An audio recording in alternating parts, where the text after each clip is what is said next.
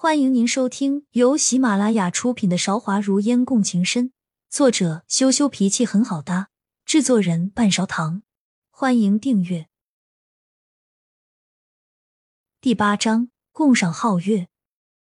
上一次还可以偷偷的尾随梦烟，这下甲板上面连可以隐藏身形的遮挡物都没有，秋娘如何放心的下？有心人共赏月。赵少义早就在船头负手而立了，似乎早就知道梦烟会出来。听到脚步声，头都没有回，便道：“你的伤寒好些了吗？今天晚上没有风，来赏月倒也不会有什么事情。”梦烟走到船头，与赵少义并排而立，抬头仰望天边明月，说：“我病得昏昏沉沉，成日躺在船上。”脑子里什么都没有，就算有风，也想要出来走走。你想要出来是一回事，能不能出来又是另一回事了。赵少义皱着眉，平静如水。梦烟并没有意识到他的一语双关。水流静止不动，船下的桨无声往前划着，船身有些漂移。赵少义伸出一只手拦在梦烟前面，生怕他一不小心。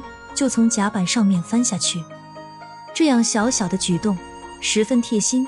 梦烟有小小的感动，却无法开口说出暖心的话，说：“我只是偶感风寒，还没到病重的程度，你不用拿我当个小孩子对待。”我知道你不是襁褓中的婴儿了，不过看你瘦了这么多，还真怕等等要是起风了，你会直接摔下去。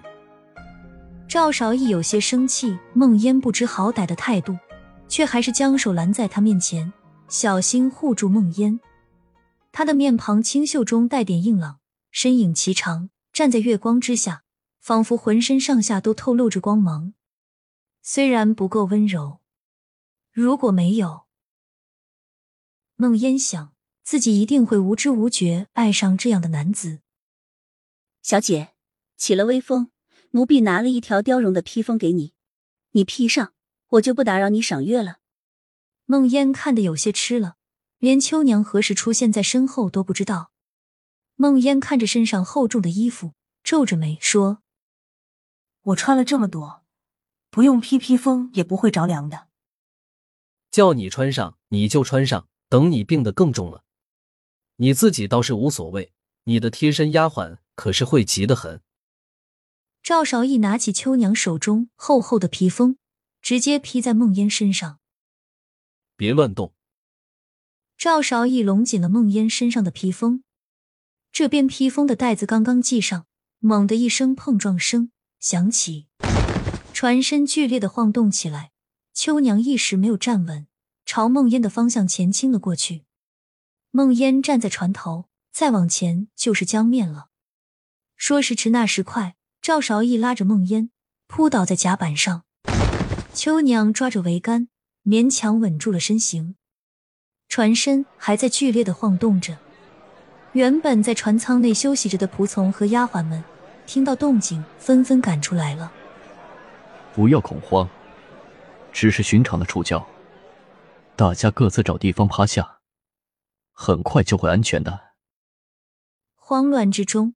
开船的渔家迈开嗓子，大声喊道：“赵少义随身的仆从都训练有素，听到渔家的话，不过眨眼之间就找了地方趴好。只是没有秋娘在，梦烟身边的丫鬟都有些慌乱。等到回过神来，各处安全的地方都已经趴满了人，船身还在剧烈的摇晃着，场面顿时又乱了起来。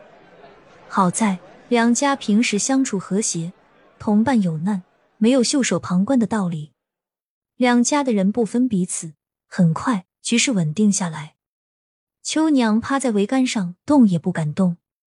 见梦烟被赵少义紧紧护在身下，才算是放心。没过多久，江面起风了，船身的摇晃不再那么剧烈，又开始缓缓向前驶动。赵少义护住梦烟，小心的站了起来。趴了那么久。腿突然动一下就会麻。赵公子，孟小姐，方才船底不小心触碰到了河面的暗礁，连累两位受惊了。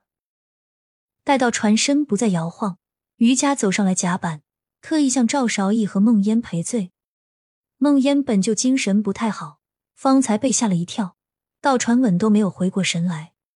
赵韶义见没有什么大问题了，将梦烟交回秋娘手里，说：“你就是这样办事的。”面无表情的样子，让渔夫心里一惊，立马跪了下来，磕着头说。主圣赎罪。只是还没等赵韶义说什么，船身再一次剧烈的晃动。劫后余生，谁会想到再有波折？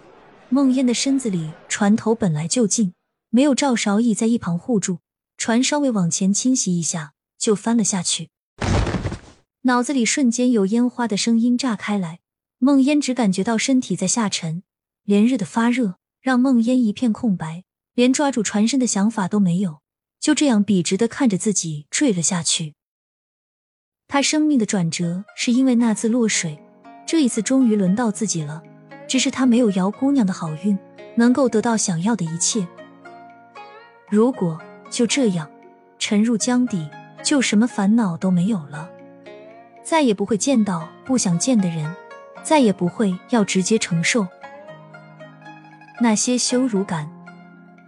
蒙烟，抓住我的手。耳边赵少义的声音充满了希望。梦烟眼神绝望，朝他看去，他的手牢牢抓住了自己的手腕，下坠的身体得到缓冲。但是梦烟的身体实在什么力气也没有。赵少义花了最大的力气在手臂之上，他的身体还是一直下滑，连带着赵少义的身体也在往下滑。不要白费力气在我一个将死之人身上了。梦烟不会浮水，就在掉落的那一刹那，已经失去了生存的希望。